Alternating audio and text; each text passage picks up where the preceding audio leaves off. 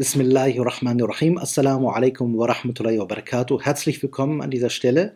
Wir begeben uns jetzt wieder zu einem der Hadithe aus der Reihe der 40 von dem Imam An-Nawawi. Und heute geht es um eine Sache mit einem Ratschlag. Es heißt in dieser Überlieferung ja, dass ein Mann, er wird nicht namentlich genannt, den Propheten um einen Ratschlag gebeten hat. Dieser Ratschlag wird aber jetzt nicht mit dem Begriff Nasiha beschrieben. Der Hadith hat mehrere Besonderheiten. Der Mann sagt Ausini. Das ist darum interessant, weil wir hier wiederum eine Verbindung zum koranischen Text haben, nämlich zur Surat al-Asr. Watawasaw. Auch da steckt das Wort Wasiya, quasi etwas, was man hinterlässt, drin. Wir müssten es eigentlich so übersetzen, ähm, nicht einfach gebe mir einen Ratschlag, das ist jetzt sehr frei übersetzt, sondern gib mir etwas, was bei mir bleibt. Denn ein Erbe eine Wasiya bleibt ja bei mir. Das heißt, die Idee ist, äh, bei äh, Außer, man gibt etwas, was bei jemandem bleibt. Nasiha kann genommen werden oder auch gelassen werden. Eine Wasiya wird aber immer angenommen. Damit sagt der Mann, gib mir etwas, ich will das bei mir bewahren. Das ist eine Feinheit. Gib mir etwas, ich möchte etwas bei mir bewahren. Und äh, der Prophet sagt dann, la tarbab. Also werde nicht wütend, zeige keinen Zorn. Dann heißt es, der Mann wiederholte seine Aufforderung mehrmals. Und der Prophet sagte, werde nicht wütend, la tardab. Der Hadith kommt in einer Reihe der mittleren medinensischen Zeit. Das ist nicht Spätzeit, äh, und das ist die Zeit, wo ähm, der Prophet langsam bekannter wurde und viele Stammesangehörige von Leuten außerhalb um Madina herum, also mit verbündeten Stämmen verknüpft, äh, eine Reise unternahmen und an Madina vorbeikamen. Jetzt muss man dazu sagen, man kam nicht einfach nach Madina hinein, sondern man musste schon wirklich etwas in Madina aufsuchen. Im Gegensatz zu Mekka als Handelsstadt, durch die damals auch schon viele Straßen durchführten, war das bei Madina nicht so. Am alten Stadtplan von Madina sieht man, es gab eine Hauptstraße, die hineinführte und man musste diese Straße auch wieder hinaus. Das heißt, wer nicht unbedingt nach Madina wollte, kam dort auch nicht hin.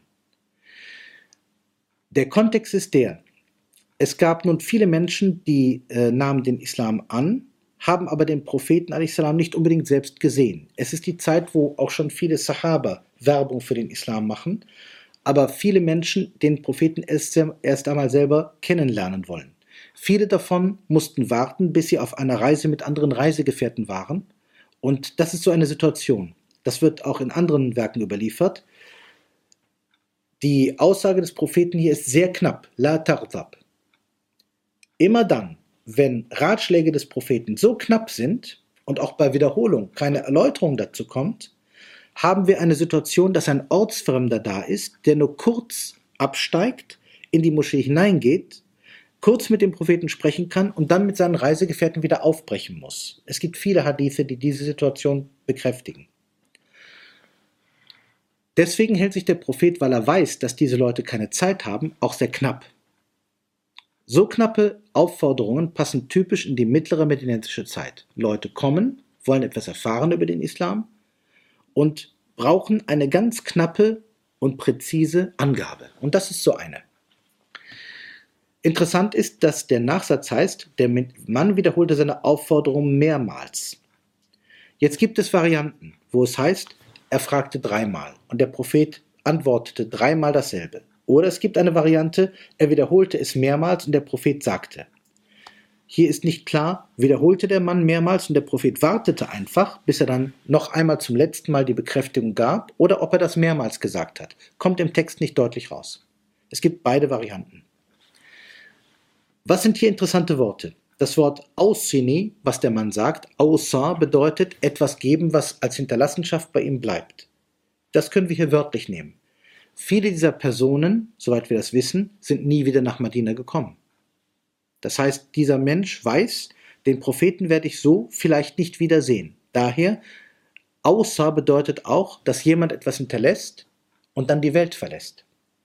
Das ist eigentlich ein Testament. Steckt auch ein bisschen dahinter. Das heißt, er sagt selber, vielleicht sehe ich dich nicht mehr, gib mir etwas, was mir für mein Leben einen wertvollen Ratschlag darstellt. So müsste man das sagen.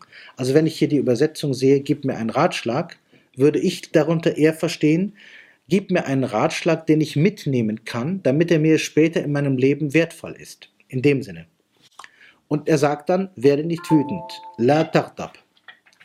Die Besonderheit bei diesem Ratschlag, werde nicht wütend, la tardab, ist, dass hier sehr viel drin steckt.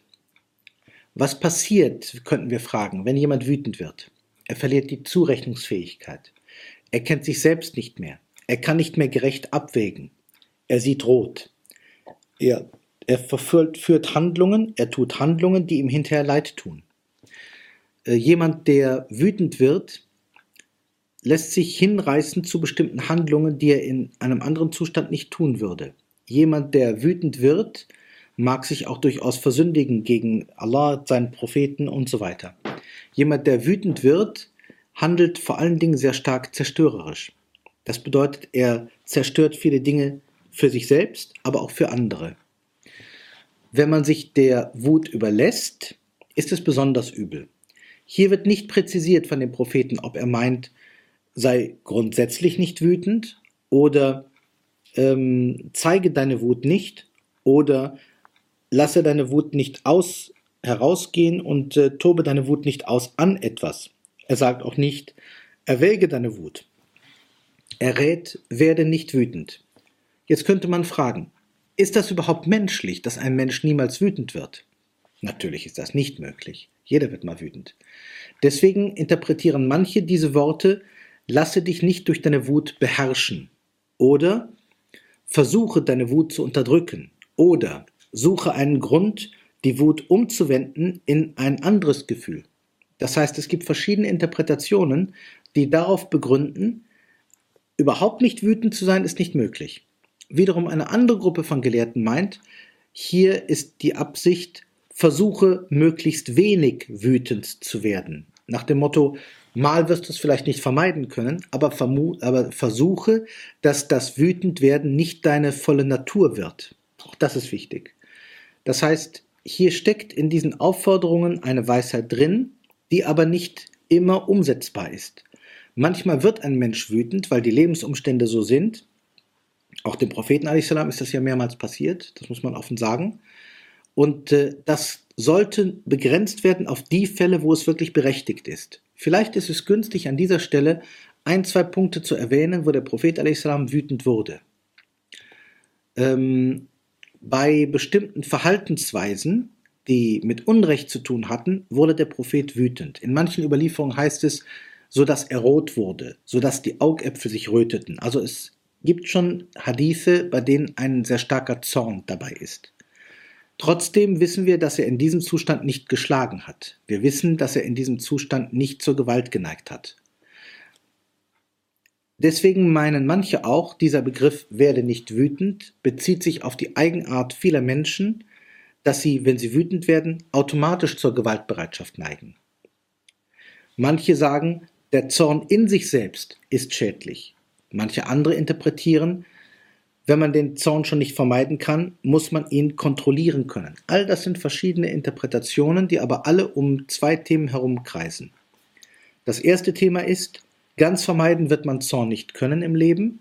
Und das zweite, wenn der Zorn kommt und man ihn nicht mehr kontrollieren kann, bereut man es immer. Der Prophet will also etwas Gutes und sagt, ich rate dir, werde nicht wütend. Das kann man interpretieren, vermeide es nach Möglichkeit. In diesem Kontext kommen auch viele Hadithe, die etwas Ähnliches sagen, wie zum Beispiel die berühmte Hadith-Gruppe, wo es heißt, dass der Prophet a.s. verschiedenen Sahaba geraten hat, wenn du wütend bist, dann setze dich hin. Und wenn das nicht genügt, dann lege dich hin. Das heißt, sich hinsetzen und sich hinlegen verringert die Möglichkeit, körperlich unkontrolliert sich an, an oder gegen jemanden zu wenden. Das ist üblicherweise eine Haltung der Ruhe. Andere Hadithe sagen, dann vollziehe den Wudu, damit du dich abkühlst.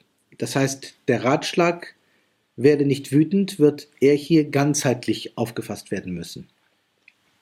Interessant ist aber, dass dieser Ratschlag wiederholt wurde und kein zweiter dazu gesagt wird. Das heißt, der Prophet auch das ist möglich, mag diesem Mann angesehen haben, dass für ihn das Problem der Wut wichtiger war. Denn hier kommt auch noch etwas anderes heraus. Wir müssen uns vorstellen, dieser Mensch kommt, wie gesagt, im Rahmen äh, der Art des Hadithes, müssen wir davon ausgehen, dass es ein Mann ist, der vielleicht nicht ein zweites Mal nach Medina kommt. Das ist dem Propheten al-Islam auch durchaus klar. Jetzt ist die Frage, was will er ihm sagen? Es gibt etliche Hadithe zu dem Thema, was er verschiedenen Menschen sagte, die in, diesem, äh, in dieser Art und Weise für einen sehr, sehr kurzen Aufenthalt kamen. Er sagte ihnen nicht dasselbe. Er sagte jedem etwas anderes. Daher sagen manche Gelehrte, wir müssen davon ausgehen, dass er den Menschen angesehen hat, was sie ungefähr brauchten, vielleicht war es auch eine Art von Eingebung, Ilham, und so wählte er bei diesem Manne, werde nicht wütend. Es gibt einen sanften Hinweis darauf, dass dieser Mann jähzornig war. Im arabischen Text steht nämlich Faraddada miraran. Er hat sehr häufig, viele, viele Male das wiederholt. Das deutet auf Ungeduld, Ungezügeltheit. Vielleicht ist das ein sanfter Hinweis darauf, dass dieser Mann genau diesen Ratschlag brauchte. Wenn wir andere Überlieferungen zu diesem Thema nehmen, dann finden wir Hinweise, dass jemand fragt, was bringt mich ins Paradies? So fragte jemand. Ein anderer hatte wirklich keine Zeit. Es wird gesagt, er stellte seine Frage, während er schon eine Hand an dem Sattelknauf seines Pferdes hatte. Also er war wirklich ganz im Aufbruch. Bei all diesen Hinweisen ist einig, dass der Prophet salam nur eine ganz, ganz kurze Redewendung brachte. Und überdurchschnittlich viele dieser Hadithe haben den Hinweis, dass die Leute etwas wiederholt haben. Hier aber ist es so, dass der Mann darauf besteht, es heißt Faraddada, dieser Mann hat das sehr häufig wiederholt, und der Prophet wiederholte immer nur, werde nicht wütend, er gab keinen Zusatz. Was offensichtlich bedeutet, der Prophet hielt das für den wichtigsten Ratschlag an diese Person. Das kann man aus diesem Hadith entnehmen. Soweit. Assalamu alaikum wa rahmatullahi wa barakatuh.